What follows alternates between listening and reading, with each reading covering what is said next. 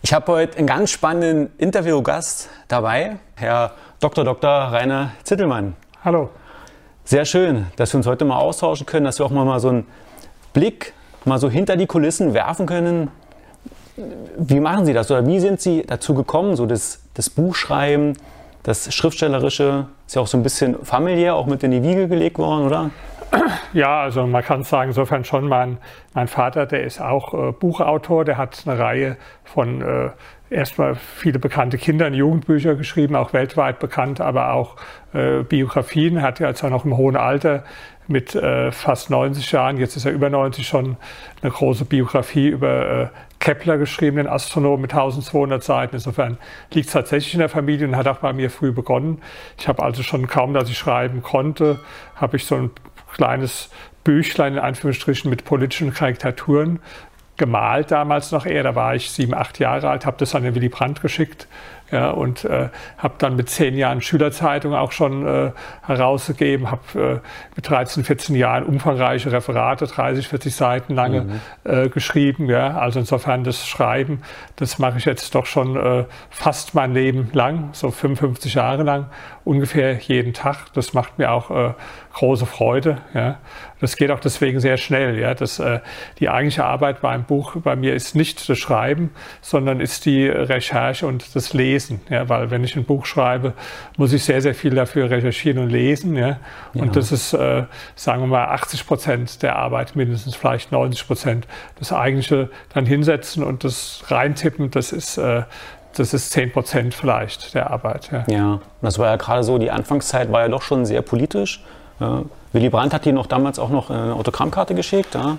Ja, sogar einen persönlichen Brief hat er mir geschrieben, ja, weil das ja ungewöhnlich ist, dass jemand in dem äh, Alter äh, sich so intensiv mit Politik beschäftigt. Ich äh, habe da also, ich, ich kannte damals schon alle also nicht natürlich persönlich, sondern von der Zeitung. Alle Politiker, ich hatte auch ein so Poster an der Wand, wo alle Politiker ausgeschnitten waren. Mhm. Ich habe mit sieben, acht Jahren, kaum dass ich angefangen habe zu lesen, Spiel gelesen oder damals hatten meine Eltern die Frankfurter Rundschau ja, und war also immer äh, schon äh, da sehr gut äh, äh informiert. Ja, und äh, ja, später ist es dann natürlich, äh, sagen wir mal, bin ich dann weiter nach links gerückt, ja, so in der Pubertät, wie das so ist, auch äh, der Protest gegen die Eltern. Mhm. Äh, und da war ich dann äh, super links gewesen, so mit, mit 13 Jahren äh, fing das dann so an, diese Phase. Ja. Also Sie haben ja auch äh, von Marx alles verschlungen, ne? Engels, die ganzen ja, ja, also ganzen Werke. Ähm, tatsächlich, ja. Also ich habe ähm, ich habe mit 13 Jahren an meiner Schule äh, eine rote Zelle gegründet ja, und auch eine Zeitung rausgegeben, die hieß äh, Rotes Banner. Und ähm, das kann man sogar online noch nachschauen, Rotes Banner. Ja, äh, habe ich so in, in das Mao-Archiv gegeben. Ja, das war also mit 13 äh, Jahren und habe äh, tatsächlich damals, also sagen wir im Alter so zwischen 13 und 20, kann ich behaupten, es gibt kein wesentliches Werk von Marx, Engels, Lenin, Stalin und Mao, die ich nicht gelesen habe. Also von Stalin und Mao habe ich äh, alle äh, Werke gelesen, bei Lenin alle großen äh, Werke und von Marx und Engels, also einschließlich aller drei Bände des Kapital von vorne mhm. äh, bis hinten äh, durchstudiert. Also das war damals die Welt, in der ich gelebt habe. Ich habe heute noch so ein Hefte, so ein Stapel, wo ich also mit äh, 15, 16 das Kapital dann zusammengefasst habe von Marx. Das war damals so meine Welt. Also auch schon viel gelesen, ja, aber halt politisch äh, anders, ganz anders verortet als heute. Das ist schon spannend. Also wenn man so Ihre Posts verfolgt, so in den sozialen Medien, das ist ja weiterhin äh, politisch auch ausgerichtet ja. und an sich haben sie ja so in der Kindheit die Jugend fast verbracht wie Sarah Wagenknecht, ja, die ja auch in den jungen Jahren, vielleicht sogar, glaube ich, im, im selben Alter, sich auch mit Marx und Engels intensiv äh, befasst hat.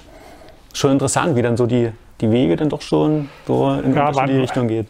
Äh, die Wagenknecht denkt auch anders äh, damals als heute, aber natürlich nicht so radikal anders wie ich. Ja. Die war damals pro Stalin auch gewesen, ja. das wissen viele gar nicht mehr. Also ganz knallhart äh, Stalin-mäßig drauf. Mhm. Ja. Und äh, äh, gut, äh, die glaubt immer noch an, an äh, Sozialismus und äh, an den Staat. Ja. Ich glaube heute nicht mehr an den Sozialismus und an die Staatswirtschaft. Also insofern ähm, habe ich mich da doch äh, gravierender verändert als sie. Aber dass jemand jetzt, wenn er jung ist, ähm, sehr weit links steht und dann später sich verändert, das ist ja nicht selten. Das gibt es ja, äh, das gibt's eigentlich sehr, sehr häufig. Da bin ich jetzt keine, äh, keine Ausnahme. Ja, das war ja bei Ihnen noch so, so der Wendepunkt, wo Sie auch mehr so in die Praxis dann, also den Einblick hatten und dass Sie dann auch so mit diesen äh, den Theorien nicht mehr so ganz äh, konform gingen, oder? Nee, das würde ich nicht sagen. Das war einfach eine intellektuelle Entwicklung, ähm, speziell ähm, wo ich dann studiert habe, habe ich mich sehr mit dem Nationalsozialismus beschäftigt. Ich habe ja auch später meine Doktorarbeit mhm. über, äh, über Hitler geschrieben, über Hitlers wirtschaftspolitische Vorstellungen, sozialpolitische Vorstellungen. Und da habe ich gesehen, dass diese marxistischen Faschismustheorien, also äh, Hitler als Marionette des Großkapitals oder der Faschismus als Herrschaftsform des Kapitalismus, dass das äh, einfach falsch ist, ja, dass äh, Gegenteil äh, bei in Hitlers Denken vielmehr gerade antikapitalistische, revolutionäre, sozialistische Züge waren. Das hat es mir einerseits erlaubt, leichter zu verstehen, die, die Massenattraktivität damals des Nationalsozialismus, mhm. aber hat für mich natürlich auch diese ganzen Theorien, äh, die marxistischen Theorien Frage gestellt. Aber ich war, ich war auch schon relativ früh jemand, der so äh, gezweifelt hat. Das ist ja nicht so von heute auf morgen, dass man jetzt heute sagt, ich bin knallharter Marxist-Leninist und morgen ich bin es nicht mehr, sondern es fängt ja an mit Zweifel. Zum Beispiel, wo ich das Kapital gelesen habe, das, das, das den ersten äh Band, das erste Kapitel geht über die, die Bär-Theorie. Ja? Und dann habe ich nicht nur das gelesen, sondern sehr viel Sekundärliteratur, auch kritische Sekundärliteratur von dem äh, Ökonomen Böhm-Barwerk zum Beispiel eine Kritik. Das hat mich damals richtig fertig gemacht, weil ich habe gesehen, die Argumente sind sehr gut von dem. Ich wollte aber nicht, dass der Marx widerlegt wird und habe dann wieder das Gehirn zermartert und mich mit anderen Leuten unterhalten und geschrieben, wie man das widerlegen könnte, diese äh, Kritik. Ja. Mhm. Also das hat mir äh, innerlich so zu schaffen gemacht ja. und habe dann ja halt auch, auch kritische Sachen äh, zunehmend äh, gelesen und das war dann so eine Entwicklung. Äh, ja, man kann gar nicht sagen, wann ich dann nicht mehr Marxist war. Ich war sicherlich noch zum Anfang von meinem Studium, also ich würde mal sagen, das war so zehn Jahre lang vielleicht so von äh, die Hardcore-Phase, vielleicht so von 13 bis 15, 16 und dann hat sich das so ein bisschen bisschen aufgelockert. Ja, ich war dann auch damals Mitglied von der maoistischen äh, Kleinpartei KPDML von der Jugendorganisation und äh, unser Vorbild war so China und Albanien. Ja, wir wussten mhm. natürlich in Wahrheit äh, nicht, was da äh, los ist und passiert ist. Äh, wir haben unsere Informationen halt von der chinesischen Propaganda. Es gab so eine Zeitung, die gab es jede Woche Peking-Rundschau, die war in deutscher mhm. Sprache. Und äh, dann gab es die ganzen äh, Broschüren aus äh, äh, China und Veröffentlichungen, äh, die ich alle gelesen und verschlungen habe. Dann abends habe ich mal gehört Radio Tirana, das war dann aus äh, Albanien mhm. mit derselben äh, Ideologie. Und ähm, ja, das warum jetzt China, vielleicht auch gerade weil es weit weg war, konnte man da alles so reinprojizieren, was man sich so erträumt äh, von, als perfekte Gesellschaft. Ja. Mhm. Also Sowjetunion, da waren wir ganz dagegen und DDR, da wollten wir äh, nichts von wissen. Ja. Aber wir haben halt gesagt, der wahre Sozialismus, der ist in China und äh, Albanien. Und ähm, äh, projiziert er so die Dinge dann, dann äh, hinein, die, äh, die eigenen Wünsche, ohne eigentlich in Wirklichkeit irgendwas äh, darüber zu, zu wissen, im Grunde genommen. Ja. Also ging ja auch wirklich vermehrt auch erstmal nur so, so kontra, ne? so, eine, so eine Antistellung. Gab ja auch mal so eine etwas relaxtere, entspanntere Zeit auch bei Ihnen, ne? so, na, so nach der Schule und vor dem Studium. Ja, sagen wir, das war so. Äh, Anti, ja, ich weiß noch, ich war mal mit äh, auf einem äh, Jugendlager dann von dieser kommunistischen Jugendorganisation. Da war ich mit so einem älteren Genossen, weiß gar nicht älter, ja, der wird, ich war damals 14, vielleicht war der dann irgendwo Anfang 20, ja. Mit dem war ich spazieren und habe dem dann so ein bisschen naiv gesagt, schade eigentlich, dass wir nicht so in China und äh, Albanien geboren sind, ja. Mhm. Und da sagt er, ja, das äh, Rainer so wichtig einschätze, da wärst du da bestimmt für den Kapitalismus, wenn du da geboren bist. Also das war schon damals, ich war auch in der Partei, immer kritisch. Die haben jetzt zwar gesagt, der, der, der Rainer hat äh, das meiste theoretische Wissen, ja, aber der ist nicht richtig ideologisch gefestigt, der hat nicht den, äh, mhm. der hat nicht den proletarischen äh, Klassenstandpunkt, ja, mhm. weil ich halt immer jemand war, der auch Kritik und Zweifel äh, angebracht hat, auch schon, schon äh, äh damals, ja. Und äh, ja, und äh, das stimmt. Ich hatte dann auch so eine das, was eigentlich andere Jugendliche machen in dem Alter, dass, dass sie in die Disco gehen und feiern und so, das gab es bei mir nicht. Ich war so jeden Abend in politischen Sitzungen, ja, habe morgens früh schon vor den Betriebstoren gestanden und unsere äh, Zeitung verkauft, äh, die Rote Fahne, ja, und im ganzen Urlaub verbracht mit äh, Ausarbeitungen äh, zu, zu machen, ja. Und ja, dann kam natürlich irgendwann so eine Phase, wo ich auch so ein bisschen ausgeflippt bin dann mit, äh, mit 18 äh, Jahren, äh, wo ich dann äh, ganz Haschisch geraucht habe und so, hatte auch keine Lust mehr in die Schule zu gehen. Bin dann auch tatsächlich mal ein Jahr, habe ich mich abgemeldet. Ja. Dann habe ich versucht zu arbeiten. Also äh, ich weiß noch, das war so im bei der, bei der Post so, so Paketversand am Bahnhof, äh, da Pakete einsortieren in die Waggons. Mhm. Das war eine schreckliche Arbeit. Ich weiß noch, das ging da so Treppe runter, da hat jemand geschrieben zur Hölle.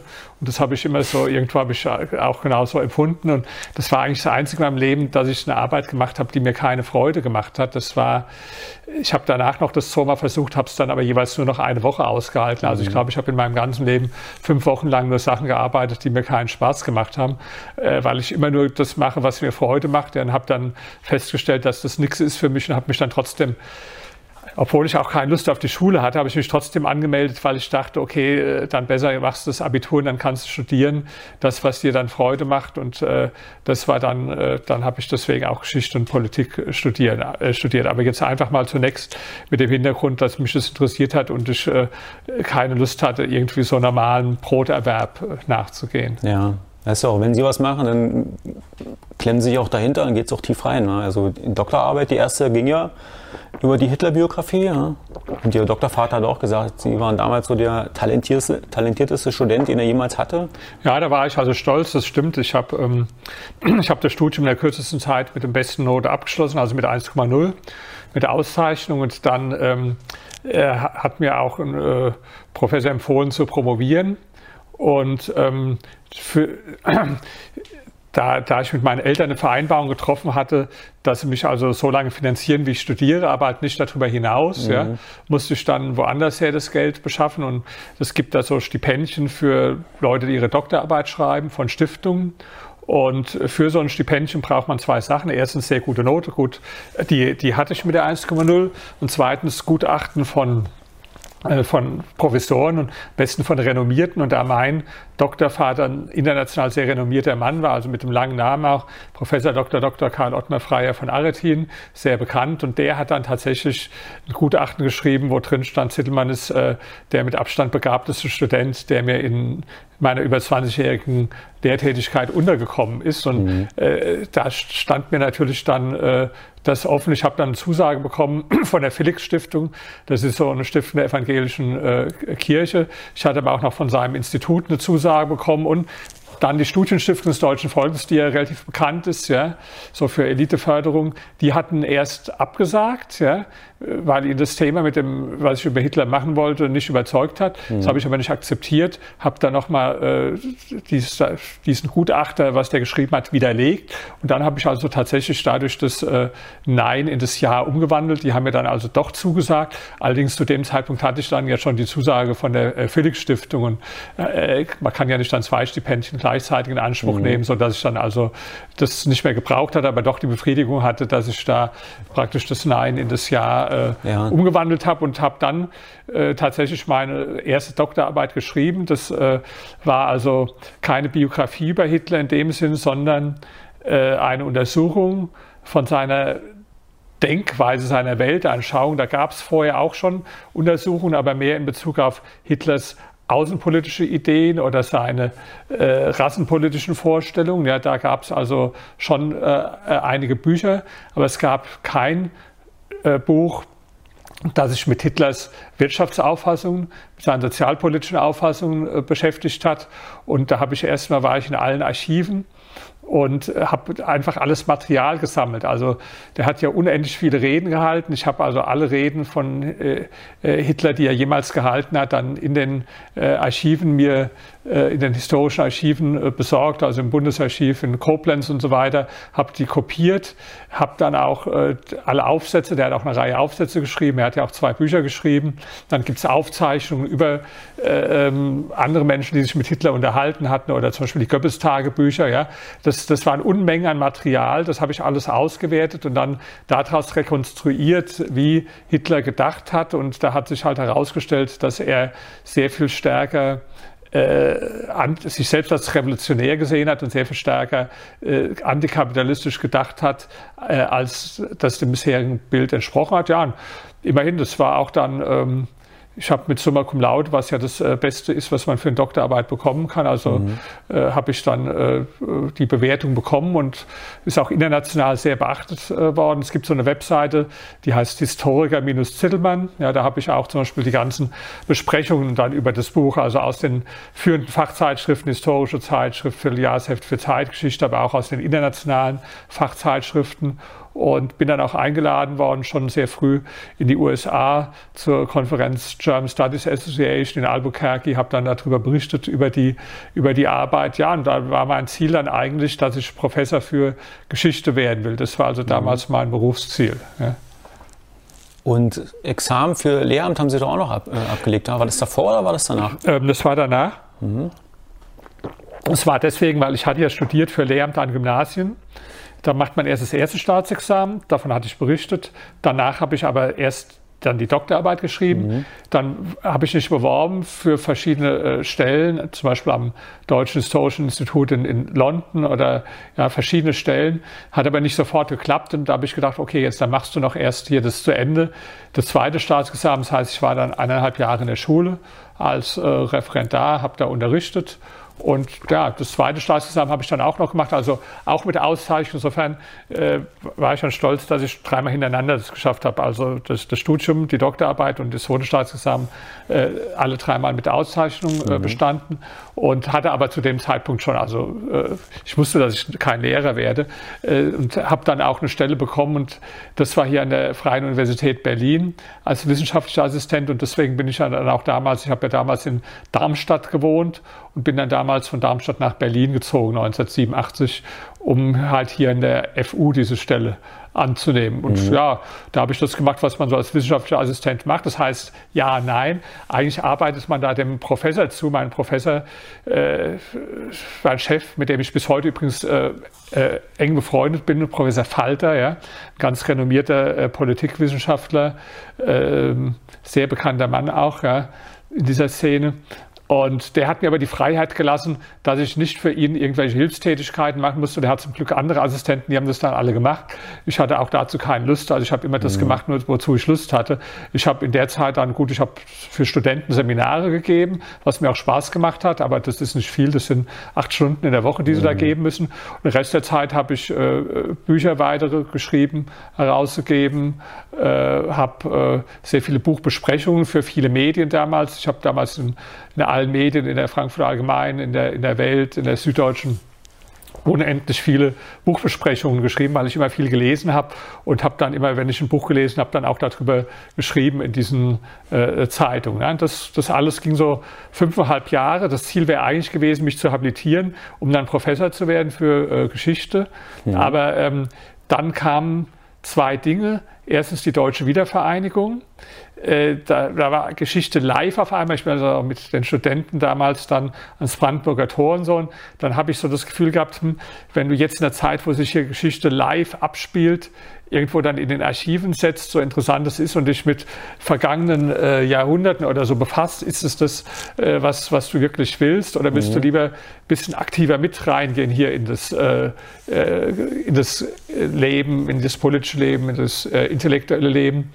Und das Zweite war, dass ich so das Gefühl hatte, obwohl mir alle gesagt haben, dass ich sehr begabt bin und ja auch die Noten das gezeigt haben, auch die Beachtung, die meine Dissertation, hatte ich das Gefühl, dass mir eine wichtige Sache fehlt für eine Karriere an der Universität, nämlich die Fähigkeit, mich, äh, mich anzupassen, mich in irgendwie, da, da gibt es verschiedene Seilschaften, mhm. auch linke Seilschaften, gab auch äh, konservative Seilschaften, aber ich habe mich weder den einen noch den anderen äh, zugehörig gefühlt, so, ja. Und so, dass ich das Gefühl hatte, ähm, der normalen Weg, der also darüber geht, dass man sich dann da stromlinienförmig irgendwo anpasst. Ja. Ich habe damals Leute gekannt, die dann den Weg gegangen sind, zum Beispiel den man heute auf dem Fernsehen sieht, Professor Korte, also für mich äh, intellektuell absolut drittrangiger Typ war der schon damals, äh, also äh, völlig ohne Bedeutung, aber halt mit der Fähigkeit äh, oder der Eigenschaft immer so das äh, da mitzuschwimmen im Strom und sich da äh, anzupassen und Liebkind zu machen, wo, mhm. wo also wo man eine Karriere machen kann. Ja. Das waren alles Dinge, die mir also nicht gelegen haben, so dass ich dann die Gelegenheit wahrgenommen habe. Ich hatte dann ein Angebot bekommen ähm, 1992 Cheflektor zu werden von einem der größten äh, deutschen Verlage. Das war damals die drittgrößte deutsche Buchverlagsgruppe Ulstein Probelen und da das ganze Programm zu gestalten. Und das äh, war eine Schlüsselstelle, Stellung in Deutschland und äh, abgesehen, verdient habe ich damals dann auch so ähnlich wie ich als Professor auch verdient hätte. Und da habe ich mhm. gedacht, okay, das macht dir mehr Spaß, da kannst du eher was bewirken. Aber war dann auch der Sprung vom Beamtendasein in die freie Wirtschaft, äh, was, was auch für mich ein wichtiger Sprung war. Ja. Und ja, äh, das, da habe ich dann eine ganze Menge äh, gemacht. Ich äh, stehe mal vielleicht äh, kurz auf, so. Ja, dann war ich äh, Cheflektor vom Ulstein Jubiläen Verlag. Also mein Beispiel, was ich da gemacht habe, das war so eine Buchreihe. Ich habe die Bücher noch hier. Thema, Themen, mit denen man natürlich angeeckt ist. Das war ein Redakteur der ähm, Welt am Sonntag, der hat ein Buch geschrieben über Tabu Ausländerkriminalität. Ja. Mhm. Das war hier einer, der hat über organisiertes Verbrechen in Deutschland äh, geschrieben, mhm. ein, Autor. Das war hier ein Buch gegen die, ja, die heutige Linkspartei, mhm. PDS. Ja. Das war so ein Buch, das hieß Die Faschismuskeule, das letzte Aufgebot der deutschen Linken. Ja. Das war die, die Pharisäer über die Linksentwicklung in der evangelischen Kirche. Ja. Das war hier ein Buch, ist, ist die CDU noch zu retten? Ja. Das war hier die, die vierte Gewalt, ein Buch über, über Medien, über die, die äh, äh, ja, was steht hier, das linke Medienkartell, ja, mhm. ARD und ZDF. Ja. Das war hier ein Buch, der war damals Innensenator von Berlin, Asyle, ein missbrauchtes Recht. Ja. Und hier ein Buch Verrat an der Marktwirtschaft. Ja. Äh, ja, und so, gut, das, das war noch eine ganze Reihe andere, das, das, das, das Genossenkartell, ja, also es waren äh, alles Bücher, die natürlich, äh, wo man bei den Linken äh, angeeckt ist, ja, das mhm. hat die verrückt gemacht. Ähm, äh, das hat die so verrückt gemacht, dass ich eines Tages mal eine Post bekam das, war, das hat ziemlich gestunken und dann habe ich der Sekretärin gesagt, was stinkt hier so? Und das war ein Briefumschlag, da stand Absender Rosa-Luxemburg-Komitee mhm. und dann haben wir das aber röntgen lassen äh, bei der, beim Springer hatten die so eine Röntgenanlage, da war dann eine tote Ratte drin gewesen für mich. Mhm. Ja. Einmal haben sie auch so einen Grabstein aufgestellt vorm Verlag mit meinem Namen drauf oder haben jetzt auch das Auto angesteckt und so. Ja. Also das war schon so, äh, dass die, die, die Linken da gemerkt haben, äh, für die ist ja jeder, äh, ich, war, ich war nie rechtsradikal in meinem Leben, nicht mal annähernd, ich bin ja auf der FDP äh, beigetreten, mhm. aber, jeder, aber ich war dann jemand, der halt aus Kenntnis der linken Ideologie heraus, weil ich ja früher selbst so gedacht hatte, dem entgegengetreten bin. Mhm. Und das hat denen also äh, überhaupt nicht gefallen. Und äh, äh, ja, aber es hat natürlich auch viele Freunde und Anhänger gehabt und unter anderem auch im Springer Verlag, weil man muss dazu wissen, der Ulstein Probilen Verlag war zu 50 Prozent Teil des Axel Springer Verlages. Und äh, da war, kam dann der damalige Herausgeber der Tageszeitung Die Welt, Klaus Jacobi hieß der, ganz bekannter Mann, der war früher auch mal Spiegel-Chefredakteur gewesen. Mhm. Und der hat mich dann sozusagen entdeckt und hat mich dann äh, abgeworben in, im, innerhalb des Springer Verlages praktisch vom Ulstein zur Welt. Ja. Mhm. Das hat natürlich dem Verleger da vom Ulstein Probilen äh, nicht gefallen. Ja. Aber das war ein Kompromiss dann, der mir gefallen hat, dass ich nämlich äh, zur Welt ging, aber gleichzeitig noch einen Beratervertrag hatte für den äh, Ulstein Verlag, ja. was auch dazu geführt hatte, dass ich dann, was damals also für einen Journalisten sehr viel Geld hatte, äh, bei der Welt so 180.000 D-Mark plus nochmal 50.000 D-Mark vom Beratervertrag, sodass ich 230.000 D-Mark hatte, was damals also sehr viel mehr war, als die meisten äh, Journalisten hatten, mhm. war dann bei der Welt. Ja.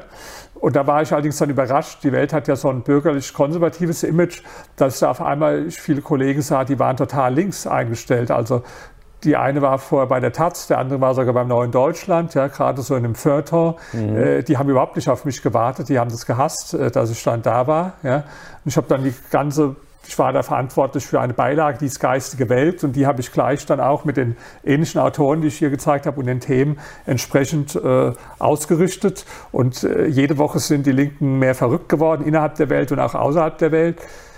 Da gab es dann Kämpfe ja, in der Welt. Ich hatte auch da Verbündete, ich hatte Gegner, aber die Gegner waren erstmal stärker, sodass ich dann praktisch da in der Welt kaltgestellt wurde. Also mhm. das war praktisch, äh, ich hatte praktisch Schreibverbot. Äh, bestimmt über ein Jahr lang. Also das war jetzt nicht eine Anordnung, der Zittelmann hat Schreibverbot, sondern einfach jeden Artikel, den ich angeboten hatte, wurde nicht gedruckt. So, ja. Äh, und zwar von Leuten, die also mediocre waren, die also mir geistig weit unterlegen waren, ja, die aber halt an den Schlüsselstellen äh, waren. Ja. Mhm. Haben auch den Computer weggenommen, äh, dann aus dem Keller das älteste, ausrangierte Ding äh, äh, geholt, mir die Sekretärin weggenommen, alles so mit der Hoffnung, dass ich vielleicht freiwillig gehe, ja, was ich aber nicht gemacht habe. Aber wie, wie, sind Sie damit umgegangen in dem Jahr? Das war schon erdrückend, oder? Natürlich, das war auch existenziell beängstigend, weil ich habe zwar jeden Monat mein hohes Gehalt bekommen, ohne was für arbeiten zu müssen, aber hatte mir natürlich ausrechnen können, dass es jetzt nicht auf Dauer äh, irgendwo über die Jahre mhm. so funktionieren wird, dass du einen Haufen Geld fürs Nichtstun bekommst. Ja. ja. Und sogar der Betriebsrat hat damals gefordert, dass ich so rausfliegen soll aus der Welt, was ja für einen Betriebsrat doch sehr ungewöhnlich ist. Mhm. Und ja, ich habe zum Beispiel dann, ich habe erstmal die Zeit genutzt und habe ein Buch geschrieben, Wohin treibt unsere Republik? Mhm. 1994 äh, geschrieben, sehr empfehlenswert, kann man heute noch lesen, weil ich habe damals zum Beispiel vorausgesagt, ich habe gesagt, die Grünen bestimmen immer mehr die Diskussion in der Politik zu Themen wie Kernkraft, Auto. Ja. Ich habe gesagt, die, die CDU wird sich immer mehr versozialdemokratisieren und wird immer mehr vergrünen. Ich habe gesagt, die SPD wird irgendwann, was sie damals noch abgelehnt haben, äh, äh, offiziell auch mit den Grünen und mit der Linkspartei zusammenarbeiten und, und, und. Mhm. Also viele Sachen, die später eingetreten sind, genau wie man hier an den Themen gesehen hat, die sind dann auch so gekommen. Also ich hatte da immer eine, eine sehr realistische äh, Prognosekraft für das, was kommt. Und das Buch habe ich geschrieben. Wohin treibt unsere Republik? Und da war eine große Buchvorstellung gewesen. Äh, da hat die Laudatio ein, ein, Freund von mir gehalten, Professor äh, Michael Wolf, so ein bekannter Historiker. Da saßen also ein paar hundert Leute da. Und in der ersten Reihe, was toll war, hat sich der Aufsichtsratsvorsitzende des Axel Springer Verlages, der hieß Professor Servatius, hingesetzt. Und das war zu derselben Zeit, wo das Kesseltreiben gegen mich war. Und er kam dann danach zu mir, hat mir enthusiastisch gratuliert, hat gesagt, das ist ein großartiges Buch. Er hat es sofort, äh, er hat es in einem Zug durchgelesen und da habe ich gesagt, das freut mich, aber das sind alles abgelehnte Weltartikel, habe ich so gesagt. Also äh, praktisch. Ja, da, ich meine, äh, der, der hatte so die Hand über mich gehalten, aber konnte natürlich auch nicht so durchregieren, dass er jetzt gesagt hat, welche Artikel ich schreiben soll. Da ist, mhm. dann ist man doch als Aufsichtsrat sehr weit entfernt. Und der hat aber gesagt, Herr Zittelmann, das ändert sich jetzt. Da kommt jetzt jemand, der wird sie wieder, äh, der wird sie wieder in die Position bringen, wo sie hingehören. Ja? Und das mhm. war dann auch so. Da kam dann also ein neuer Chefredakteur, Thomas Löffelholz, ein Liberaler, so ein FDP-Mann, so wie ich. Ja? Und ähm, der, derjenige, der mir vor das Leben schwer gemacht hat, Peter Phillips ist, hieß der, der musste dann selbst gehen. Nicht deshalb, weil er mir das Leben schwer gemacht hat, sondern mhm. einfach, weil er, äh, weil er unfähig war und äh, auch ein Intrigant war. Ja. Mhm. Aber der musste gehen, ja, während ich also äh, dann wieder schreiben konnte. Allerdings hatte ich da dann auch das Gefühl, dass so die, äh, dass so die Perspektive, also dass ich jetzt mal Chefredakteur oder im Verlag weiter aufsteigen könnte, das hatte ich nicht so richtig für mich gesehen. Und, ähm, und ähm, hatte mir dann schon überlegt, was kannst, was, was, was, was könntest du mal anderes machen? Aber ich war in einer schwierigen Zeit. Also ich war, ich habe dann auch ähm, ich hatte dann äh, geheiratet, also ich hatte oft damals sehr viele, immer, immer russische Freundinnen und einmal war eine, in die habe ich mich so verliebt, die, die war sehr gebildet, äh, perfekt, äh, hübsche Frau und äh, äh, also war so frisch verliebt und habe dann so in der Unvernunft des Verliebtseins die ganz rasch geheiratet. Also ich praktisch nach zwei, verheiratet? Ja, ja, ich habe nach, nach zwei Wochen habe ich der, äh, also ich war vorher schon mal verheiratet gewesen, aber auch nur kurz, ja. Und dann habe ich ähm, äh, nach zwei Wochen, äh, weil ich hätte zurückgemusst nach Russland normalerweise. Und dann habe ich gesagt, okay, dann, dann, dann heiraten wir. Ja?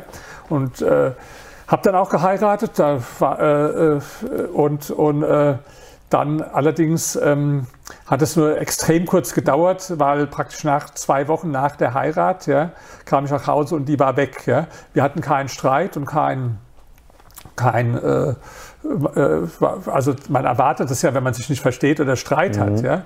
Äh, ich weiß bis heute nicht warum, ob das jetzt, weil es einfach übereilt war oder weil manche haben gesagt, die wollte nur die Aufenthaltserlaubnis mhm. dadurch äh, bekommen. Ich bin mhm. drauf reingefallen, weiß ich nicht, wie das war. Aber ich habe dann, klar, habe dann die Scheidung eingereicht, was ich aber nicht wollte, weil das halt mit dem Verlust der Aufenthaltsgenehmigung mhm. einherging. Aber äh, habe mich dann letztlich durchgesetzt, auch ohne was, äh, ohne was zahlen zu müssen, ohne Unterhaltszahlung, was äh, die zwar gefordert hat, aber ich hatte dann schon einen besseren äh, Anwalt gehabt. Ja.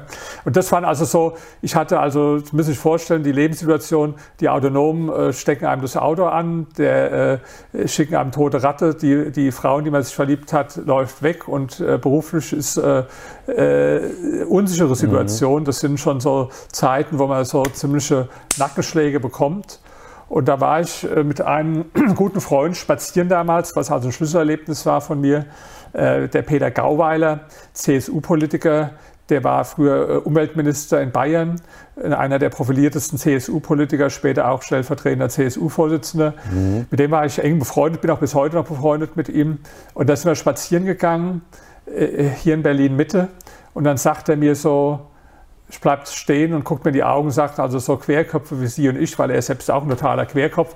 Sie müssen einfach mal richtig Kohle machen und reich werden, dann dann äh, können sie sich eher ihre eigene Meinung leisten. Ja? Mhm. Was auch für ihn zutrifft. Der war immer der Bundestagsabgeordnete mit dem höchsten Nebenverdienst von allen. Warum? Weil er ein genialer Jurist ist.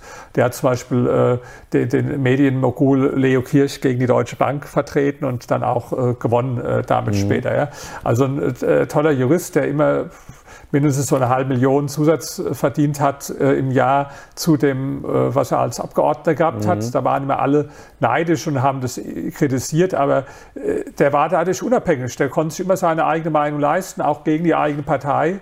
Und das hat er mir gesagt. Also das ist halt finanzielle äh, Unabhängigkeit ist schon eine Voraussetzung, die es einem einfacher macht, so, wenn man Querkopf ist. Und das war für mich äh, sicherlich so ein Schlüsselgespräch in meinem ganzen Leben, weil Geld hat bisher da für mich keine große Rolle gespielt. Klar, jeder verdient gern Geld. Jeder hat auch lieber mehr Geld als weniger. Aber ich hatte so doch eine Prägung, weil mein Vater evangelischer Pfarrer ist, die doch eher negativ war. Also der hat immer gesagt, Geld ist wie Klopapier. Das heißt, man braucht es zwar, aber es ist irgendwo klar dreckig und stinkt. Und, und wir hatten auch so zu Hause das Bild von den Reichen. Also der fährt einen dicken Mercedes, aber liest nur Bildzeitung und die, die Bücher zu Hause sind wahrscheinlich alles äh, äh, Attrappe, so die er da hat. Also mhm. das, wir, wir hatten ja eher so, wie das halt oft ist, äh, äh, dann, dann negatives Bild, ja, sondern die Werte, die bei uns wichtig waren zu Hause, war, sich zu engagieren, auch durchaus nonkonformist zu sein, sich sozial, politisch zu engagieren, viele Bücher zu lesen. Mhm. Ja. Und äh, da kam aber dann der Wert Freiheit. In dem Moment hat es wie Klick gemacht, hat sich mit Geld verbunden, weil das ist also vielleicht auch wichtig für manche, die zuschauen, was manche nicht begreifen, die, die meinen, man müsste wissen, wie man äh, reich wird. Nee, sie müssen erst wissen, warum. Ja? Mhm. Und ähm, das Warum, das war für mich, also das war, ich hatte zwei große Warums. Das war eins davon, ja, dass halt praktisch diese geistige Freiheit, dass die zusammenkommt mit dem Thema Geld. Ja. Und nach dem Gespräch habe ich dann gesagt, ähm, das leuchtet mir ein. Also dann, dann, wirst du Millionär. Wobei ich dazu sagen muss, ich hatte damals keine Aktie, keine Lebensversicherung, auch kein Geld auf dem Konto. Das heißt, ich hatte zwar 20.000 äh, D-Mark war es damals noch auf dem Sparkonto, aber ich hatte auch 30.000 Minus auf dem Girokonto. Also waren jetzt keine großen Schulden, weil ich habe ja also sehr gut verdient damals mhm. für damalige Verhältnisse. Aber Sie, Sie waren da Ende 30? Ach, ja, 38, ja, genau. Ja, das, das war so, das war, ja, wo ich das Gespräch hatte, das war so 1996. Ja. Das heißt, ich bin ja 1957 geboren, da war ich 39. Ja und hatte also materiell nichts, kann man sagen, ja, null. Hab dann aber gesagt, okay, dann wirst du Millionär, das leuchtet mir ein. Das war also der Entschluss. Und ich hatte auch noch einen zweiten Grund, der hat mit, äh, mit äh, Frauen so zu tun gehabt, weil ich äh, hatte früher schon, wo ich jung war, also ich hatte immer die, die hübschesten Frauen in der Stadt, ja, und war auch dafür bekannt und ähm, habe dann aber damals gedacht, Mensch, wenn du älter wirst äh, und willst dann immer noch die, die äh, schönsten jungen Frauen haben und hast dann kein Geld, dann ist es wahrscheinlich ähm, doch sehr schwierig. Ja? Und äh, das war also so, es waren zwei unterschiedliche Antriebskräfte von mir, dann Vermögen zu werden. Das eine einfach die, die Freiheit, ja, das war also ein ganz wichtiges Motiv, aber dazu hat immer auch noch ein bisschen eine Rolle gespielt, dass ich gedacht habe, also wenn du später äh, älter bist, so was ja jetzt auch ist, und dann äh, äh, äh, bist du reich, dann ist es also einfacher, äh, äh schöne junge Freundinnen zu haben, als wenn es nicht so ist. Und es hat sich auch absolut als realistisch, äh, so ist dann auch gekommen, herausgestellt. Ja. ja, und welche Schritte sind Sie dann gegangen? Okay, jetzt war der Entschluss da, also ich werde jetzt Millionär. Also Sie waren ja gleichzeitig noch der, äh, bei der Welt angestellt? Genau, also der Entschluss war da, aber ich wusste nicht wie. Aber der Entschluss war das Wichtigste. Ja, ich hatte überhaupt keine Ahnung wie. Ich hatte immer damals viele Krimis gesehen und in Krimis, da hatten immer die Immobilienleute, die hatten äh, die größten Autos, die schönsten Villen und die schönsten Frauen vor allen Dingen. Mhm. Dann, dann haben mir die Leute immer gesagt, du bist ein guter Verkäufer, so dass ich dann gedacht habe, naja, dann dann wäre doch Immobilienmakler. Das war so einfach meine Idee, weil ich das immer im Fernsehen gesehen habe, dass die viel Geld haben. Ich bin dann aber erst mal ernüchtert worden, weil ich bin dann zu so einem Seminar gegangen, damals noch vom Ring Deutscher Makler und habe da dann mich mit den Leuten erhalten, habe festgestellt, dass die meisten weniger äh, hatten als, als ich. Das war schon mal äh, nicht das, was ich im Fernsehen gesehen mhm. hatte. Ja und war dann auch bei ein paar Firmen gewesen, habe dann versucht, ob ich da hinwechseln könnte und da, aber die, die haben alle eher, die wollten dann eher mich so als Tippgeber und gesagt, wenn du mir jemanden bringst, der dann bei uns was kauft, da kriegst du ein Prozent, aber mhm. das wollte ich ja gar nicht, ich wollte das ja lernen tatsächlich. Ja? Mhm. Und ähm, ich habe dann einen aber getroffen, der hat mir besser zugehört, der hat verstanden, was ich wollte. Das war jemand, von, der hat für die Volksfürsorge gearbeitet, mhm. in der mhm. Versicherung, hat aber nebenbei auch so so, so Wohnungen verkauft. Mhm. Der hat mir ruhig zugehört, der hat mich verstanden, was ich wollte und hat gesagt, okay, fangen Sie doch erstmal an, Verkaufen an sich zu lernen mit Versicherungen. Ja. Hat mir einen Bestand gegeben von 200 Versicherungskunden im äh, Wedding. Ja. Und ich habe dann tatsächlich, äh, war jeden Abend dann, also ich war damals ja noch bei der Zeitung, bei der Welt, bin dann aber abends immer hin, bin in die Schulung gegangen, habe alles gelernt, Hausratversicherung, Unfallversicherung, Krankenversicherung, Lebensversicherung, Haftpflichtversicherung, äh, mhm. habe mir dann die ganzen Bücher, habe hab dann mir das Wissen angeeignet, ja. Und die Computerprogramme, wie man das berechnet richtig für den, für den Kunden, wie man seine äh, Kfz-Versicherung und äh, Lebensversicherung und so weiter berechnet, ja und habe dann tatsächlich sowohl Bestandskunden, aber auch Neuakquise. Also tatsächlich bin dann auch für Tür zu Tür gegangen äh, im Hochhaus und geklingelt, ja, um äh, Versicherungen zu, zu verkaufen. Und das war sicher, ist sicher eine harte Schule, aber ich hab, mir haben immer die Leute imponiert, die also eine hohe Frustrationstoleranz haben. Und äh, ich hatte die und äh, das lief auch ganz gut, sodass dann irgendwann äh, der äh, von der Volksversorgung gesagt hat, okay, jetzt können Sie auch anfangen, äh, äh, Wohnungen zu verkaufen. Ja? Mhm. Und dann habe ich aber erstmal selbst eine für mich gekauft, ja, weil ich kann nur was verkaufen, wo ich auch selbst von äh, mhm. überzeugt bin. Bin da sehr intensiv mit befasst und ähm, das war die erste Wohnung, die ich dann gekauft habe. Die war in, in äh, äh Potsdam gewesen, war so eine Altbausanierung, waren damals alles noch Steuer, Steuersparprojekte gewesen. Mhm. Die habe ich aus Nostalgiegründen noch äh, bis heute, werde die auch sicherlich immer behalten, diese, diese Wohnung und habe dann tatsächlich angefangen, auch nebenbei Wohnungen dann zu verkaufen. Der erste, den ich verkauft habe, war mein Steuerberater, weil ähm, ich habe äh, den immer gefragt und er hat mir dann Unterlagen gegeben, ob das auch alles stimmt, was hier diese steuerlichen Berechnungen, mhm. ob das auch hält. Ja?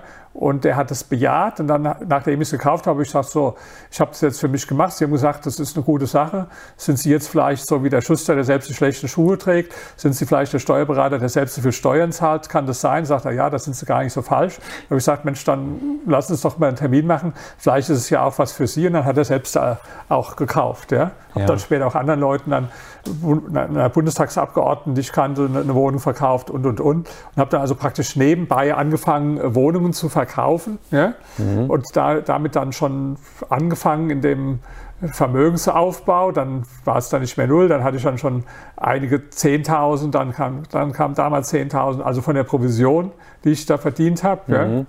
Und hatte dann auch meine erste Wohnung gehabt, wo ich ganz stolz war. Und ähm, habe dann aber dadurch, dass ich mich intensiv damit befasst habe, angefangen auch Artikel in der Zeitung darüber zu schreiben. Also speziell über Steuerthemen, weil das da habe ich mich ziemlich äh, intensiv reingearbeitet und ja, äh, habe dann mein, mein, Chef, den ich hatte, leider, mit dem ich mich gut verstanden habe, der ist dann auch wieder rausgekickt worden aus der Zeitung. Das war so eine Schlangengrube. Aber der nächste, mit dem habe ich mich auch gut verstanden. Das ist der, der, äh, Dr. Döpfner. Der ist jetzt Vorstandsvorsitzender von Springer, hat gerade von der Frau Springer für eine Milliarde Aktien geschenkt bekommen. Also herzlichen Glückwunsch äh, dafür. Also auch ein erfolgreicher äh, Typ. Und mit dem habe ich mich gut verstanden auch. Und der, dem habe ich dann mal vorgeschlagen, ob man nicht jeden Tag in der Zeitung eine ganze Seite über Immobilien macht, was es bis dahin in keiner deutschen Zeitung gab, auch heute nicht gibt. Ja. Die hatten dann, die meisten, die hatten so hinten im Anzeigenteil, wie auch, so einmal in der Woche eine halbe Seite über Immobilien. Mhm. Da habe ich ihm gesagt, gucken Sie mal, es gibt auch viel mehr Leute, die, äh, die Immobilien besitzen als Aktien. Wir haben jeden Tag fünf Seiten über, über äh, Aktien und äh, einmal in der Woche eine halbe Seite über Immobilien. Mhm. Da stimmt die ganze Proportion nicht, kann ich nicht jeden Tag eine Seite machen. Das fand er gut. Ich musste nur erst mal beweisen, dass es geht. Also praktisch zwei Wochen lang mal so, so einen äh, Test-Dummies machen, ob's, weil er hatte, war nicht ganz sicher, ob es genug Themen gibt, dass man da jeden Tag darüber berichtet. Mhm. Aber ich habe die gehabt habe auch zwei, zwei Mitarbeiter dann noch abgezogen aus anderen Redaktionen, die mir geholfen haben. Mhm. Ja, dann war ich Ressortleiter Immobilien und äh, bin dann in kurzer Zeit der bekannteste Immobilienjournalist Deutschlands, äh, Deutschlands äh, geworden. Ja. Habe dann auch mein erstes Buch zu dem Thema geschrieben, das hieß Reich werden mit äh, Immobilien. Ja äh, habe sogar Vorträge vor Steuerberatern zum Teil gehalten, weil ich da sehr nah immer am äh, Bundesfinanzministerium an den Experten war für diese ganzen Steueränderungen. Mhm. Und ja, das, ähm, das war so, ich habe dann nebenbei auch, ich hatte also nicht nur die Idee für diese tägliche äh, Seite äh, gehabt, sondern ich habe dann dem Springer Verlag vorgeschlagen, umfassend. Also ich habe gesagt, lass uns eine äh, ähm, Buchreihe machen zu Immobilien, lass uns äh, Medien kaufen, wie die Immobilienzeitung. Lass uns im Sat 1, was damals zu Springer dazugehört hat, da Immobiliensendungen machen. Lass uns im äh, Internetbereich, damals gab es noch gar keinen Immobilien-Scout oder so, mhm. lass uns da äh, Immobilienportale äh, aufbauen. Äh, lass auch uns Kongresse, Veranstaltungen machen zu Immobilien. Also ich habe so ein ganzes Konzept geschrieben. Äh, das hat mein Chef dann weitergegeben an äh, an den Vorstand, aber da lag es auch in der Schublade und hat sich keiner für interessiert. Ja. Mhm. Außer die Veranstaltungen. Da habe ich meine erste Veranstaltung gemacht. Das war über Auslandsinvestments äh, im Immobilienbereich mit den, äh, die waren erst skeptisch, ja, Veranstaltung, ach, das kostet einen Haufen Geld und so. Und da habe ich gesagt, warum kostet es? Da kann man Geld mit verdienen. Das Handelsblatt macht auch so Veranstaltungen mit Wirtschaftsthemen, wo sie also äh, hohe Eintrittspreise nehmen. Da habe ich gesagt, das, das kann man doch auch machen. Und die Veranstaltung ist auch gut gelaufen, hat auch einige 10.000 D-Mark äh, Gewinn gebracht. Mhm. Und ähm, da wollte ich natürlich gleich die, die nächste dann praktisch einen Monat später machen. Aber das, die, die waren einfach zu lahm da in dem Verlag. Ja, nee, irgendwo warten Sie mal im halben Jahr oder im Jahr. Mhm. Und das hat mich angekotzt, so irgendwo, dass da nicht der richtige Drive drin war. Und dann habe ich so gesagt, okay, was halten Sie davon, wenn ich das auf eigene Rechnung mache? Äh, mhm. Äh, praktisch ähm, ähm, würden Sie mir das gestatten? So, ja, das ist eine gute Idee. Und dann damit war dann die Berliner Immobilienrunde geboren. Die hat, hat bis heute 360 Veranstaltungen gegeben der Berliner Immobilienrunde, also seit über 20 Jahren. Das waren praktisch ähm, äh, Fachreferate, ja, äh, damals vor allem zu Steuerthemen, später auch zu anderen Immobilienthemen, wo dann die Leute äh, äh so 1000 Euro ungefähr so Teilnahmegebühr für einen Tag bezahlen mussten. Mhm. Und damit habe ich dann auch Geld nebenbei verdient mhm. schon, ja, durch diese Veranstaltungen dann. Ja. So, dass ich also dann äh, irgendwie äh, durch, durch, äh, durch Immobilienverkäufe, Provision, durch Veranstaltungen hatte ich dann in kurzer Zeit mehr verdient als bei der Welt. Bei der Welt hatte ich so 180, 190.000 und dann kamen nochmal so 220.000 dazu.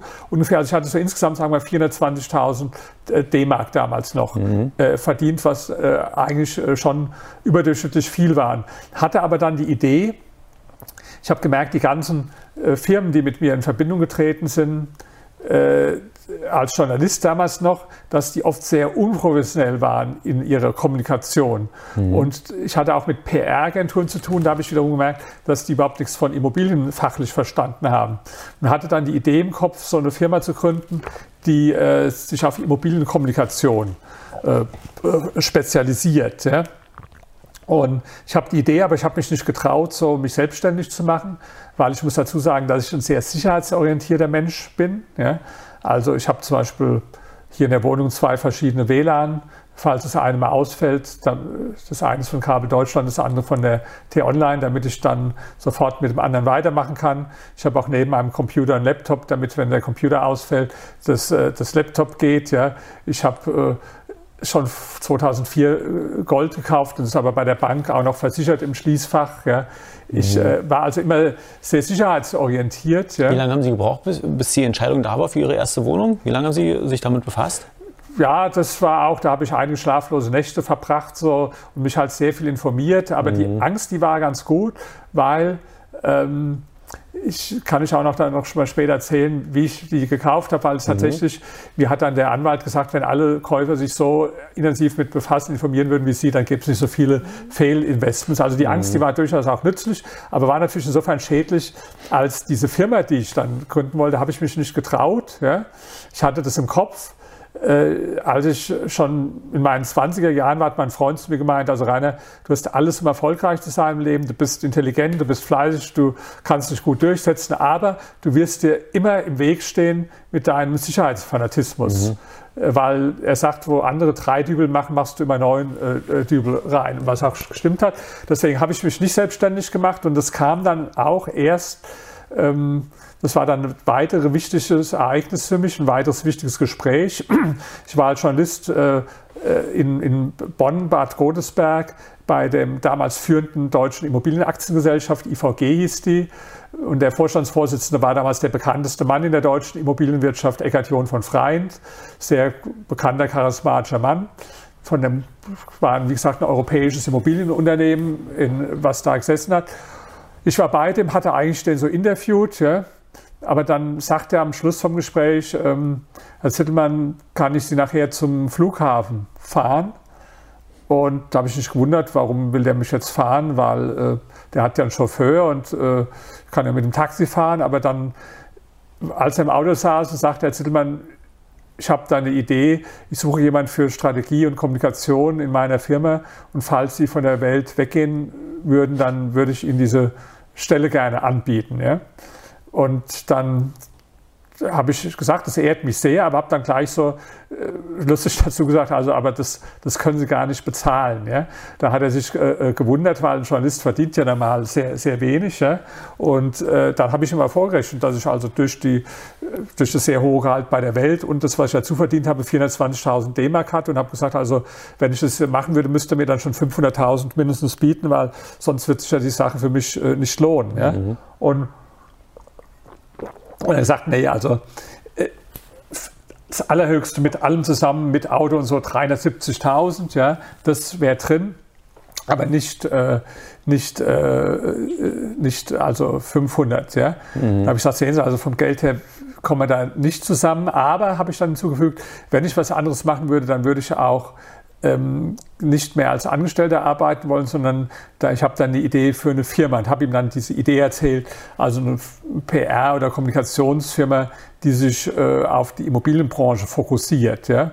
Und da guckt er mich an, also noch im Auto während der Fahrt und sagt, gut, Herr Zillmann, da bin ich Ihr erster Kunde. wenn Sie das machen. Ja? Und da wollte ich feststellen, ob das nur ein netter Spruch war oder ernst gemeint. Und habe ihn gefragt, ob er sich für ein Jahr äh, verpflichten würde und wie viel er dafür bezahlen würde. Und dann hat er kurz überlegt, er sagt also 100.000 äh, äh, D-Mark. Ja? Mhm. Ich habe es dann später ein bisschen aufgerundet auf 120.000, damit das also eine, eine, glatte Summe ist von 10.000 im, im, Monat. Und habe dann nach dem Gespräch, war ich wie elektrisiert und habe dann andere äh, Führungspersönlichkeiten von renommierten Immobilienfirmen gefragt, zum Beispiel Christoph Karl von der Firma Jamestown oder von der Westdeutschen Immobilienbank, jemanden, also verschiedene äh, Leute gefragt, alle, ob die wenn ich von der Welt weggehen würde, auch dann praktisch bereit wären, Kunde zu werden und sich zu verpflichten, für äh, mir pro Monat 10.000 äh, D-Mark zu geben für ein Jahr.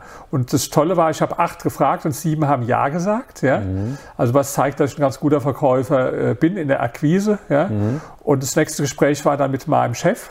Da bin ich dann hin und habe gesagt, also ich äh, kündige. Ja? Er sagt, ja, wa warum? Sie ja, ich, äh, ich, will jetzt was anderes, ich will auch mehr verdienen. Er sagt, ja, wir geben eine Gehaltserhöhung, das hatten wir sowieso schon geplant. Da habe ich gesagt, ja, aber ich will jetzt so um eine Million im Jahr verdienen. Also ich glaube nicht, dass ich das jetzt für mich äh, vorgesehen hat. Nee, das haben wir nicht vorgesehen. Und äh, dann, dann war ich dann nochmal bei, bei dem Döpfner gewesen, also dem heutigen Springer-Vorstandschef.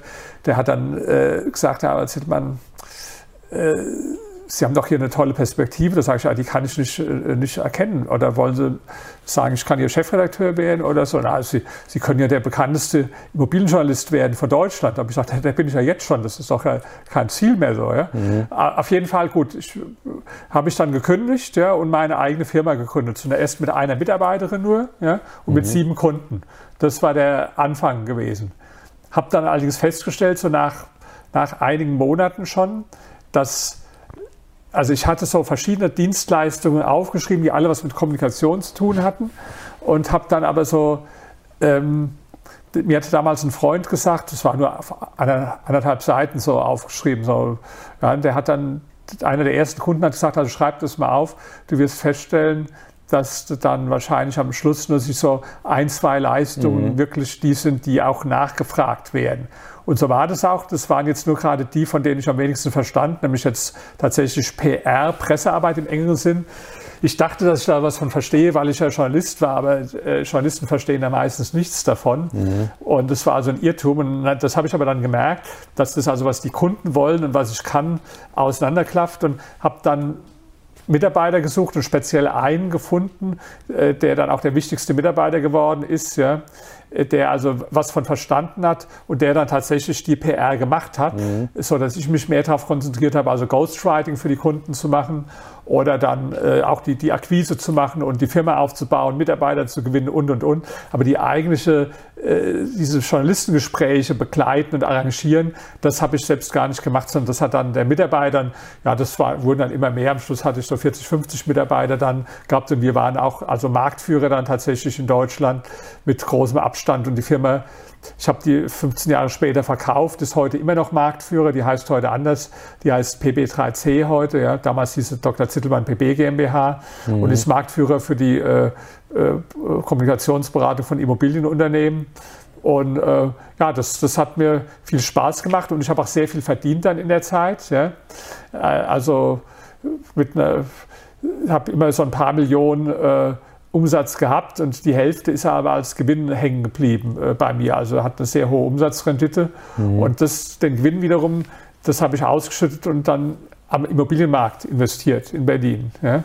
Und dadurch äh, habe ich dann letztlich auch mein, also durch die unternehmerische Tätigkeit auf der einen Seite und durch die Investments dann im Immobilienbereich mhm. auf der anderen Seite, habe ich dann auch mein Vermögen aufgebaut.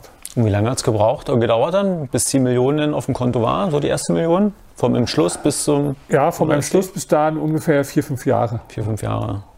Und dann halt eher durch. Dann ging es schnell weiter, so, ja. Dann das, das ging dann, wenn die erste mal da ist, dann. Ist, ist es so, ja? Die erste Million ist schwierig und danach läuft es dann? Ähm, ja, ja, also sagen wir mal so, dass, da die Firma gut verdient hat und die Investments gut liefen, äh, kam dann eine zur anderen oder eine zur anderen. Ja. Mhm. Und dann haben Sie die Firma verkauft ja, an Ihren Mitarbeiter? Die, die habe ich 15 äh, Jahre später dann verkauft. Das war so, ich hatte dann auch so ein bisschen, sagen wir so, meine Autobiografie, die heißt ja, wenn du nicht verbrennst, starte neu. Mhm. Äh, was meine ich damit? Ähm, viele Leute haben so ein geringes Level, damit sie was damit sie nichts, damit, bis sie was ändern. Ja? Also ich würde so sagen, in Berlin sagen manche Menschen so, man kann nicht meckern, wenn man fragt, wie es ihnen geht. Ja? Damit meinen die, dass sie eine Beziehung haben oder eine Arbeit haben, die sie nicht vollkommen ankotzt. So, ja. Mhm. Bei mir ist es anders. Bei mir muss es so sein, dass ich morgens aufstehe und mich freue auf meine Arbeit und begeistert bin. Und das habe ich dann doch so gemerkt nach 15 Jahren, dass es nicht mehr so, es war immer wieder das Gleiche. Ich mhm. habe mich nicht mehr richtig herausgefordert gefühlt. Ja, das lief gut. Ich habe auch gut verdient.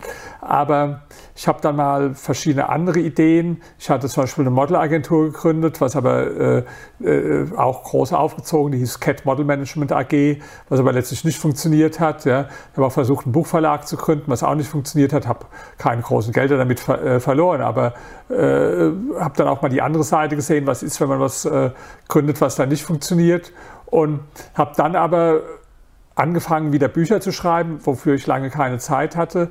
Habe dann mein Buch Sätze der Kurse und Ziele geschrieben, was heute weltweit in zehn Sprachen erschienen ist, sehr erfolgreich. Und habe dann vor allen Dingen angefangen, 2015 meine zweite Doktorarbeit zu schreiben, die Psychologie der Superreichen. Ja. Und ähm, das hat mir viel Freude gemacht, mehr Freude, viel mehr Freude als die tägliche Routine in der Firma. Und ja, das haben aber die Mitarbeiter auch ein bisschen gespürt. Außerdem war ich immer ein schwieriger Chef äh, gewesen, dass wir sowieso da eine Fluktuation hatten. Und ähm, war es ja auch ganz gut, dass Sie damals kein Lehrer geworden sind. Ja, ja, ja nee, das wäre also äh, nicht äh, möglich gewesen. Ja. Ich hätte nicht so als, also, nee.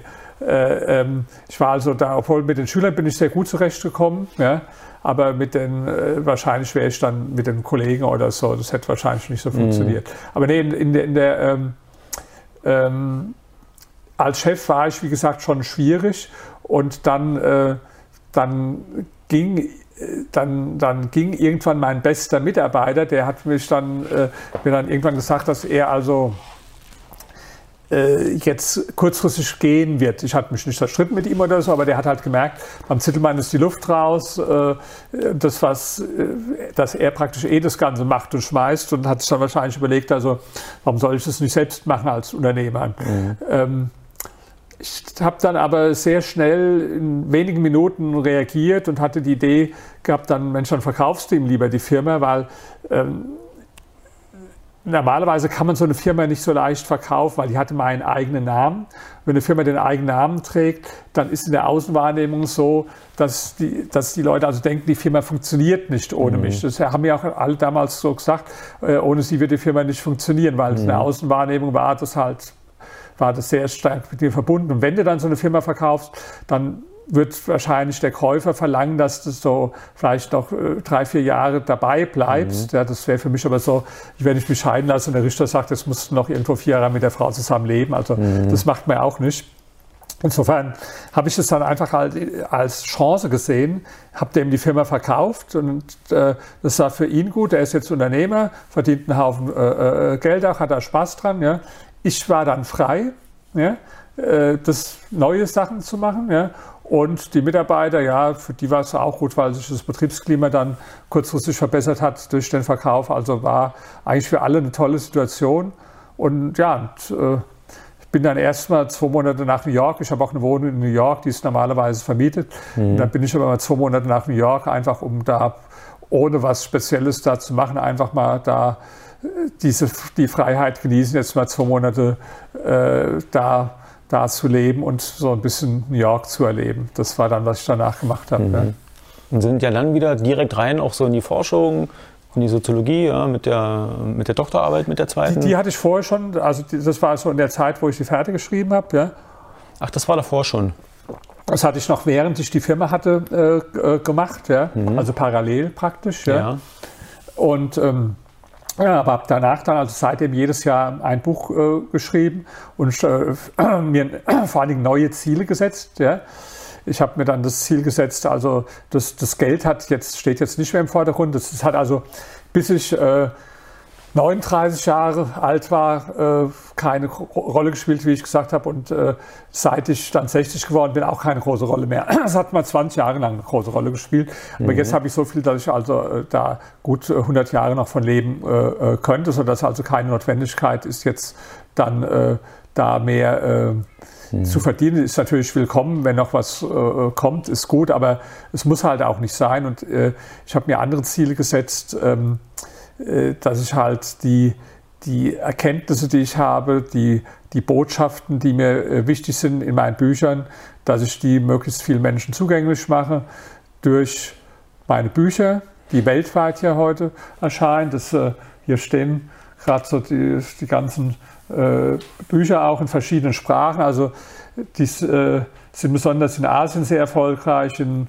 in, China, wo ich mehrfach war, viele Vorträge gehalten habe. Wie, wie, ist es dazu gekommen? Das interessiert mich mal. Also wie, wie sind Ihre Bücher bis nach China gekommen? Ja, weil ich äh, eine Agentin habe, die, sich, die da die Lizenzen verkauft. Ja. Manches mhm. habe ich auch selbst gemacht, das mit China und Korea nicht. Aber zum Beispiel jetzt habe ich gerade, äh, da ist einer, ich hatte eine, äh, so, eine, so einen Vortrag über Zoom in äh, Washington gehabt und da zufällig einer aus Schweden zugehört, der sich dann an mich gewandt hat und mit dem ich jetzt im Gespräch bin, dass er mein Buch in Schweden rausbringen mhm. will. Ein anderer ist an mich selbst herangetreten aus Vietnam, wo jetzt mhm. auch mein Buch kommt. Und die, die, die Agentin, die hat wiederum äh, dann die Bücher, ja, das ist jetzt zum Beispiel nach, nach Ungarn verkauft worden, das ist hier China, äh, Korea, ja.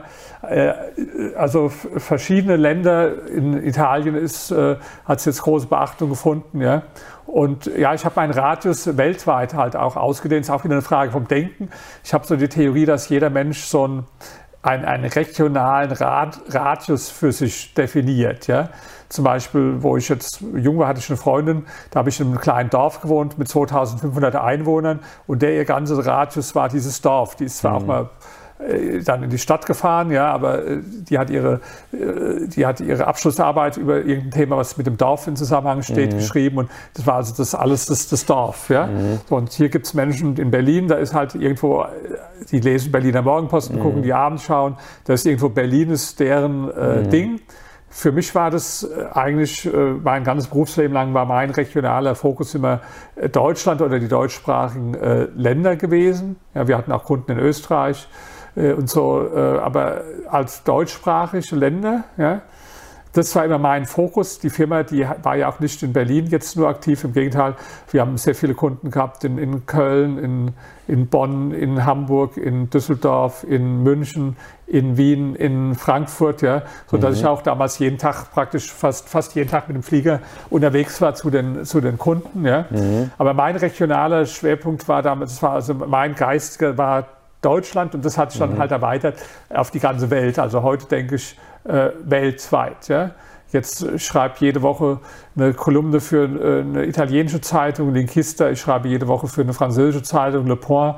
Ich schreibe für mehrere amerikanische Zeitungen. Ich schreibe in, für die Neue Züricher Zeitung hier in äh, Zürich. Ich habe jetzt auch den, jetzt kommt nächste Woche in Schweden ein äh, Artikel von mir. Ich halte auch die, die Vorträge halt. In, äh, jetzt natürlich nicht durch Corona, da ist einiges ausgefallen. Ich äh, sollte jetzt nach Vietnam eigentlich, ich sollte im März nach Italien. Das sind alles Sachen, die ausgefallen sind. Aber äh, so in der Nach-Corona-Zeit werde ich dann wieder, äh, wieder nach China, wieder nach äh, Korea, nach, äh, nach Vietnam, nach Italien und Großbritannien habe ich viele Vorträge auch äh, mhm. äh, gehalten, ja, mhm. in den USA sowieso. Ja.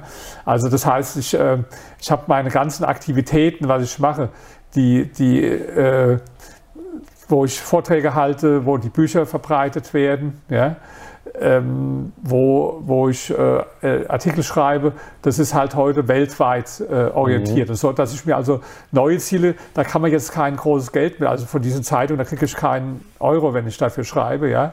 Äh, das, äh, das brauche ich aber auch nicht, weil weil ich ja, wie gesagt, genug habe. Ja? Mhm. Und äh, im Immobilienbereich mache ich nur noch ganz wenig, so vielleicht ein, zwei Prozent meiner Zeit. Ja, ich habe im Moment so eine M&A-Geschichte, wo ich also einen Projektentwickler versuche zu verkaufen. Ja.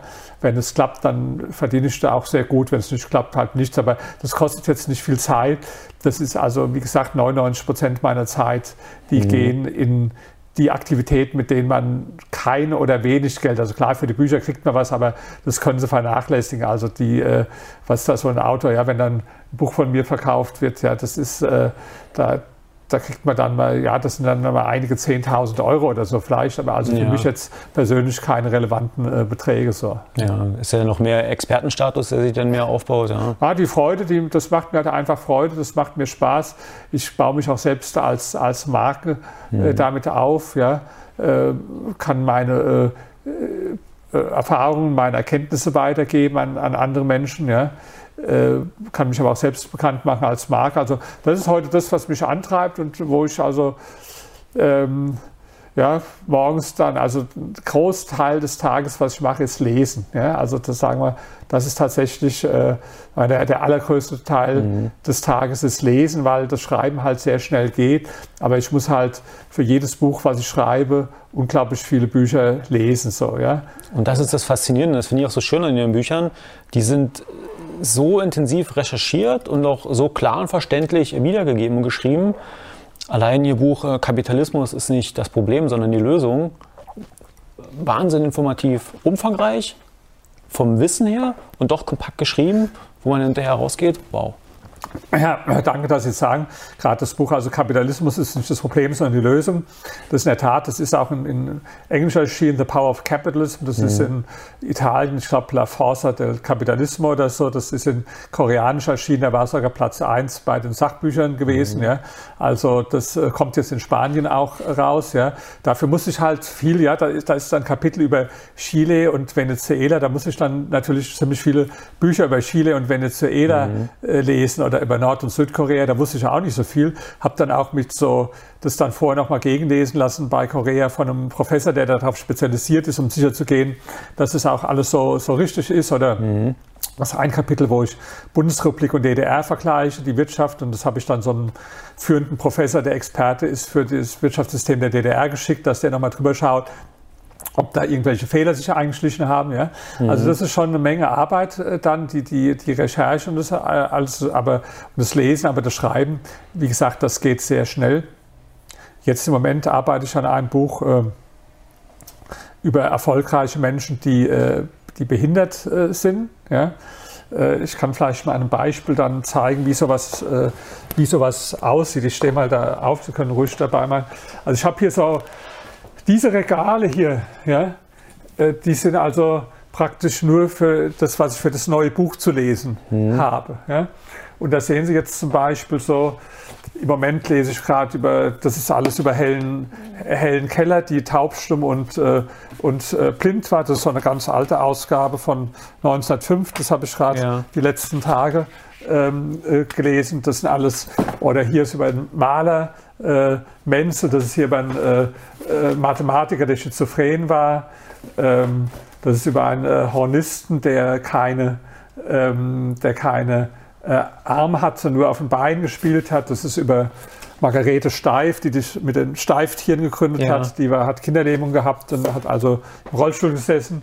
Und ja, das sind, hier sind, ist, über, sind, ist über Ray Charles zum Beispiel die Biografie, über, über Bocelli, die beide blind waren. Mhm. Ja. Oder hier eine Malerin, äh, Frida, Frida Kahlo. Das sind Bücher, die ich noch lesen muss. Stephen Hawking, viele Bücher über Beethoven habe ich allein 1500 Seiten gelesen. Ja. Mhm. Und äh, praktisch dieses Zeug hier, das, das wird gelesen, ja, und zwar gründlich gelesen, Wort für Wort, Satz für Satz. Und dann äh, wird das, was ich dann, wo ich vielleicht 1500 Seiten gelesen habe, wird dann auf zwölf Seiten unter der Perspektive, die, die für mich wichtig ist, komprimiert und, äh, und äh, bewertet. Also über, weil ich will mit dem Buch zeigen, ähm, dass also die Menschen, die ja trotz erheblicher Behinderung sehr erfolgreich waren, der Beethoven, der, der taub war dann, ja, oder ähm, jemand wie, wie Ray Charles, der mit sieben Jahren schon blind geworden mhm. ist, oder Bocelli, der mit zwölf Jahren blind geworden ist, ja, äh, weil ich damit sagen will, wenn man die die mentale Kraft und die Einstellung, die die Menschen haben, jetzt als jemand, der nicht behindert ist, einsetzt. Ja? Mhm. Was kann man dann alles im Leben erreichen? Ja? Das ist im Grunde klar, ich würde mich auch freuen, wenn das Buch dann von Menschen gelesen wird, die selbst äh, eine Behinderung haben oder von Eltern vielleicht mit einem behinderten Kind. Mhm. Aber die Hauptzielgruppe sind eigentlich ganz normale Menschen, ja, die keine Behinderung haben und die einfach, ist, dass man dem sagt, guck mal, du beklagst dich hier über was weiß ich mhm. was. Ja. Mhm. Äh, aber nimm dir mal ein Beispiel an einem wie dem Ray Charles, der ist äh, super arm geboren worden, war die ärmste Familie in der Stadt. Mhm. Äh, da, der ist ohne, ohne Vater aufgewachsen. Die Mutter ist gestorben, da war er 31 äh, Jahre alt gewesen. Er war schwarz, was damals in Amerika also tatsächlich noch ein, ein, ein Riesenthema war, auch Problem. Mhm. Ja dann ist er erblindet, ja, so. Und, und wenn der so eine super Karriere hinlegt und einer der bekanntesten Sänger der Welt wird und auch einer der vermögendsten äh, Sänger damals und äh, ein tolles Leben mhm. äh, führt, ja, was, was kannst du dann erst als Mensch, der gar nicht diese Bindung hat, ja, wenn du die gleiche äh, geistige Einstellung hast. Ja? ja? Was kannst du da erreichen? Ja? Das ist also zum Beispiel, was, mir, was mich im Moment fasziniert. Das wird aber noch dauern. Also ich denke, das wird so im, im Herbst äh, 2021 dann, dann herauskommen, das Buch. Ja. Mhm. Also wo auch hier wieder verschiedene Persönlichkeiten eine Rolle spielen, ist ja wie in ihren äh, vielen anderen Büchern auch. Jetzt die größere Ziele geht es ja um ja, äh, Biografien genau. oder auch äh, die Kunst, äh, berühmt, reich und genau. berühmt zu werden. Ja. Geht es ja auch um verschiedene Persönlichkeiten, die da untersucht wurden. Genau, ja, ich denke mal, ich äh, Kommt auch dazu, ich lese halt sehr gerne Biografien über erfolgreiche Menschen. Ich äh, lerne gerne dazu und lebe dann richtig in dieser Welt äh, drin. Mhm. Im Moment, also wie gesagt, seit Wochen lese ich alles nur über äh, Helen Keller, besorge mir dann auch Filme, wenn es da welche drüber gibt, gucke mir das an. Ja. Äh, habe mir dann auch dann, wo ich mit Beethoven dann, dann, dann Musik da nochmal bestellt oder von, von Ray Charles. Also ich beschäftige mich dann richtig damit. Mhm. Ja. Und ist aber die Kunst, dass alles dann... Äh, so kurz und auf den Punkt und mit meinen eigenen Gedanken zu verbinden, ja, dass es sich dann auch gut liest. Ja. Also ja, das ist das, was ich, äh, wo, wo, wo, also mein Tag draus, draus besteht. Ja. Mhm. Und haben sich auch ihr ganzes Wissen aus den Büchern gezogen, auch zum Thema Reichwerden, zum Thema Unternehmer werden, Immobilien, vieles aus Büchern, oder? Ja, im, im Immobilienbereich eigentlich nicht so sehr. Habe ich zwar auch Sachen gelesen, aber das war mehr ähm, ähm, das war mehr praktisches äh, Tun und Erfahrung und Sprechen mit Leuten. Also mhm. da habe ich das nicht so sehr. Aber sonst klar, über Finanzthemen und so schon bin ich bin immer ein Mensch, auch über, über Training. Ich habe ja auch mal ein Buch geschrieben, Erfolgsfaktoren im Kraftsport. Mhm. Das, ich habe jetzt nie einen Trainer gehabt oder also ich halte auch nicht viel von den Leuten in den Sportstudios. Ich habe aber da viel so Literatur über äh, Trainingstheorie und Wissenschaft und so gelesen. Mhm. also das Ganze mit dem äh, äh, Muskelaufbau dann, ja, das habe ich mir auch äh, praktisch dadurch angeeignet, ja, dass ich also immer viel, viel gelesen habe, das stimmt schon. Ja. Und so im Bereich Reichtumscoaching, ein Trainer, ich bin Reichtumstrainer, ich zeige dir, wie du reich wirst.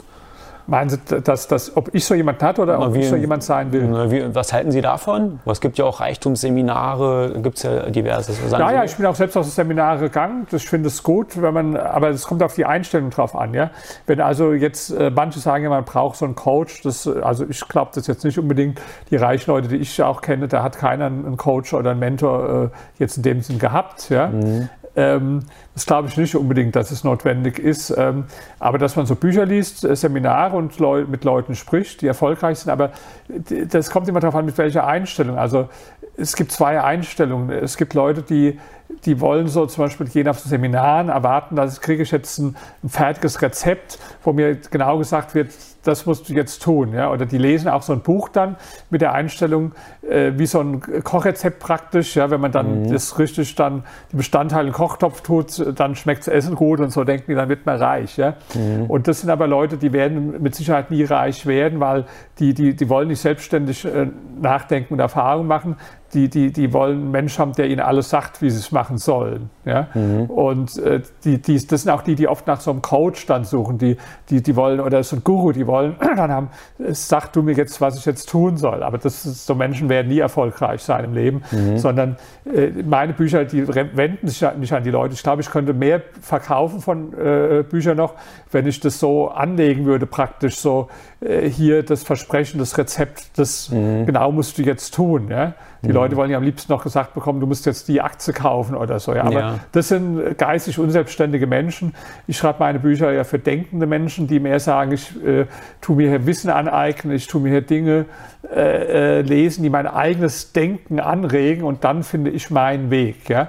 Also für die Leute bringt es auch was. Da kriege ich auch oft äh, permanent Mails und Zuschriften von Menschen, die mir das bestätigen, die dann sagen, was ihnen meine Bücher geholfen haben in ihrem Leben. Aber das sind alles Menschen, die jetzt nicht äh, so blind äh, jetzt nach dem äh, einfachen Rezept suchen, sondern Menschen, die die dann ihren eigenen Weg finden und die dafür aber sich das so zusammensuchen, äh, was sie brauchen. So ist es auch mit Seminaren. Also ich, ich kenne jetzt auch Leute, die gehen in so ein Seminar rein und so mit, mit der Haltung des, des, des, Oberkritikers. Also das war blöd, was der gesagt hat, das hat mir mhm. nicht gefallen. Das kann man zwar machen, aber ich glaube nicht, dass da einer viel von profitiert, wenn er das macht. Mhm. Das ist so ähnlich, wenn Sie jetzt in den Supermarkt gehen und sagen, guck mal, da im dritten Regal stehen Produkte, die, die brauche ich gar nicht und hier gibt es eine Fleischabteilung, obwohl ich Vegetarier bin, völliger Quatsch. Also ja. das wird ja auch keiner machen. Das äh, tut mir das in Einkaufswagen äh, was man jetzt selbst äh, braucht. Und statt jetzt zu kritisieren, irgendwelche Sachen, die da sind, die man nicht braucht. Ja. ja. So habe ich es auch immer bei Seminaren gemacht. Also diese, wenn man diese Einstellung hat,